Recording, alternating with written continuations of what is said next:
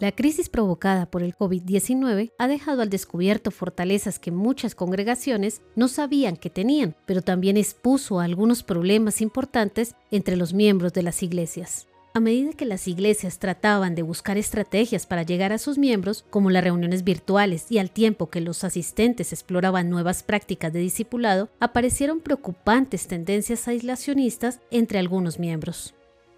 Ante estos retos, ¿cuáles son las tendencias entre los miembros? ¿Qué puede hacer la Iglesia? Hola, mi nombre es Pilar Prieto y hoy hablaremos de la pandemia y la soledad espiritual. Bienvenido a Byte, Biblia, ideas, teología y experiencias. El programa para descubrir el pasado y el presente del cristianismo. Esperamos que seas retado e inspirado por el episodio de hoy.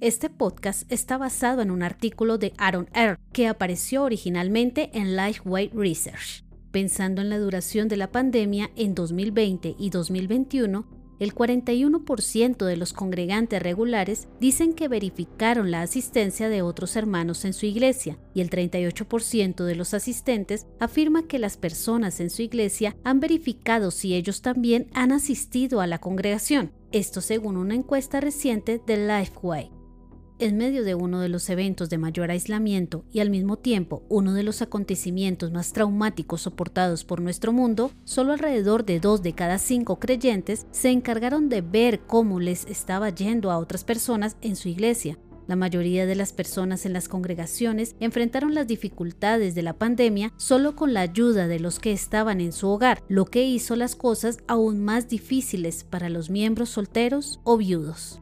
Pensemos por un momento en todos los miedos, ansiedades o preocupaciones no expresadas y presentes entre los creyentes, angustias y dificultades que ellos han sufrido durante el año pasado alejados de los demás, incluidos los más de tres de cada cinco hermanos que dicen que nadie de su iglesia se acercó a ellos pero pensemos también en todos los cumpleaños, graduaciones, matrimonios y otros momentos de la vida que también han pasado desapercibidos entre las familias de nuestras comunidades, ya que hemos estado socialmente y lamentablemente con demasiada frecuencia distanciados espiritualmente desde principios de 2020 no hemos, en muchos casos, llorado con los que lloran, ni hemos tenido la oportunidad de regocijarnos con los que se alegran durante todo este tiempo.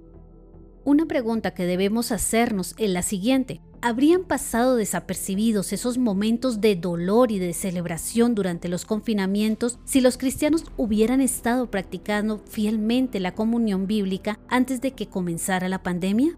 La gran mayoría de los creyentes que ya asistían a la iglesia antes del COVID-19 dicen que serán asistentes regulares a la iglesia una vez que termine la pandemia, como encontró un estudio de Lifeway Research de febrero de 2021, el 91% de los congregantes dicen que una vez que la pandemia ya no sea una amenaza activa, regresarán a los servicios de adoración en persona, al menos con la misma frecuencia que antes de la pandemia. Pero un regreso a los servicios de la iglesia por sí solo probablemente no corrija los problemas que se expresan dentro de las congregaciones.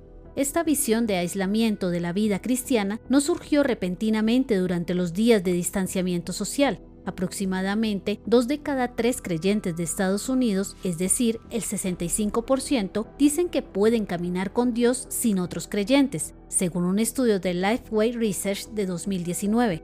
Contradictoriamente, en el mismo estudio, el 75% dice que necesita que otros creyentes los ayuden a crecer en su caminar con Dios. En otro estudio de Lifeway Research de 2019, el 78% de los miembros dicen que han desarrollado relaciones significativas con personas en su iglesia. Sin embargo, menos de la mitad, el 48%, está de acuerdo en pasar tiempo intencionalmente con otros creyentes para ayudarlos a crecer en su fe, y solo el 19% está totalmente de acuerdo. En otras palabras, mientras que 4 de cada 5 fieles dicen que tienen relaciones importantes con otros en su iglesia, 4 de cada 5 también admite que pueden mejorar en el desarrollo de esas relaciones para ayudar al crecimiento espiritual de los demás.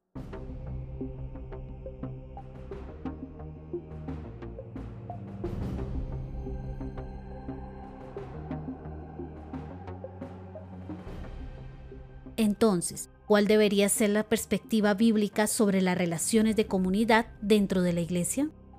En nuestros momentos de tranquilidad personal, leemos las escrituras para ayudarnos a crecer en nuestra relación personal con Jesús. En un esfuerzo bien intencionado por llamar a las personas a la fe en Cristo, a menudo hemos entendido y enseñado la Biblia erróneamente a través de una mentalidad individualista. Hemos ignorado el aspecto comunitario de las escrituras, ya que los libros de la Biblia se escribieron principalmente para grupos de personas en lugar de ser escritos para individuos aislados. En 1 Corintios 3:16, cuando Pablo pregunta, ¿no saben que ustedes son templo de Dios y que el Espíritu de Dios habita en ustedes? A menudo los creyentes respondemos esta pregunta individualmente, en lugar de entender que el tú en el versículo está en plural. Pero como argumento a favor de la unidad, Pablo está hablando del hecho de que el Espíritu vive conjuntamente en la iglesia de Corinto y que colectivamente somos el templo de Dios. Además, hay cerca de 50 mandamientos que hablan de unos a otros y que son dados a los seguidores de Jesús en la Escritura. Debemos estar en paz unos con otros, perdonarnos unos a otros, amarnos unos a otros, servirnos unos a otros, orar unos por otros y sobrellevar las cargas unos a otros. Entonces, no podemos vivir la vida cristiana de manera solitaria, los cristianos individuales no podemos funcionar ni vivir solos para cumplir con nuestras directivas dadas por Dios. El seguidor de Cristo debe estar en comunidad con otros creyentes. Esto puede haber parecido diferente en un nivel práctico durante la pandemia, pero estos mandamientos no dejan de ser verdad y deben ponerse en práctica ahora mismo, mientras salimos de los confinamientos y nos enfrentamos a una nueva realidad en la que todos nos necesitamos mutuamente. De muchas formas, las iglesias quieren volver a un sentido de normalidad. Queremos reunirnos en persona, dar la mano, dar abrazos y cantar sin la preocupación de transmitir una enfermedad mortal. Pero esta temporada también nos otorga la capacidad de cambiar las cosas y sobre todo nos da la oportunidad de no volver a una normalidad poco saludable espiritualmente. Quizás durante los servicios de adoración de YouTube o los estudios bíblicos de Zoom, muchos de nosotros nos dimos cuenta de que necesitamos más. Necesitamos estar en comunidad con otros creyentes. Si bien los tiempos de la pandemia fueron sin precedentes, este momento de resurgimiento también es sin precedentes y nos da la oportunidad de corregir algunos errores anteriores.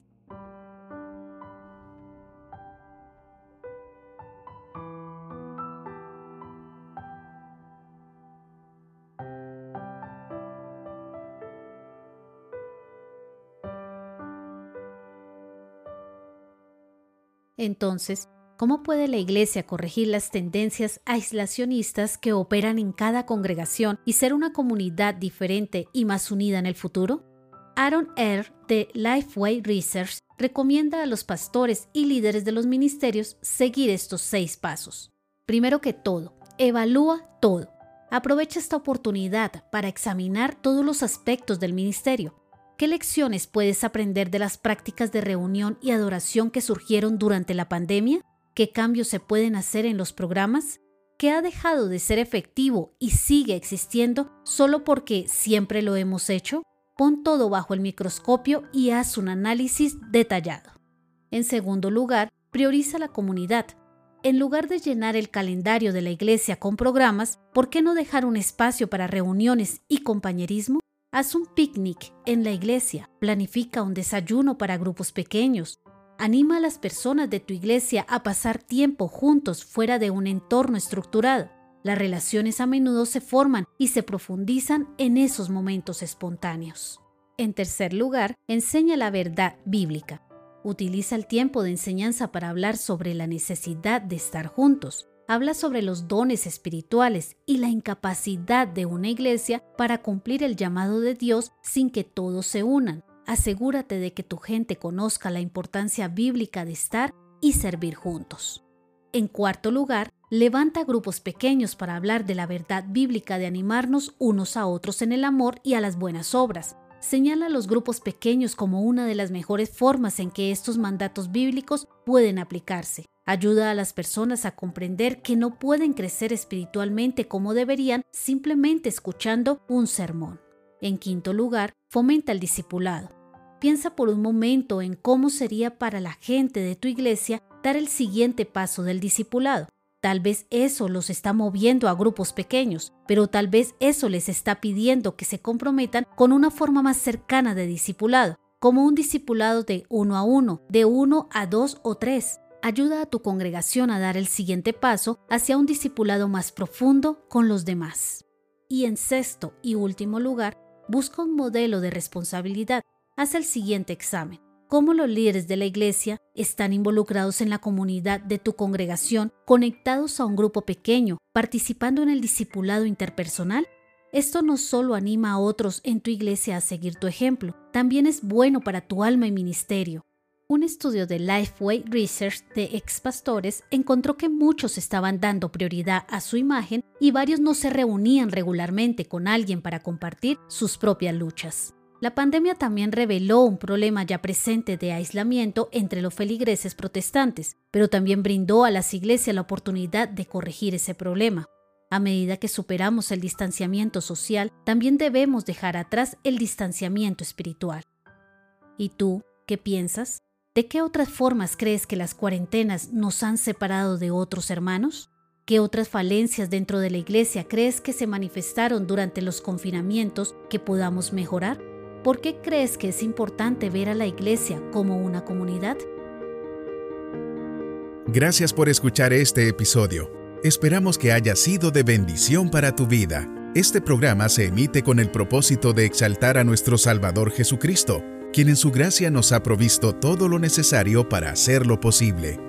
Si quieres conocer más sobre este programa, leer el texto completo o ver un video sobre este tema, puedes ingresar a www.byteproject.com. También puedes seguirnos en nuestras redes sociales, YouTube, Instagram o Facebook como Byte Project. No olvides suscribirte para no perderte ninguno de nuestros contenidos. Hasta el próximo episodio.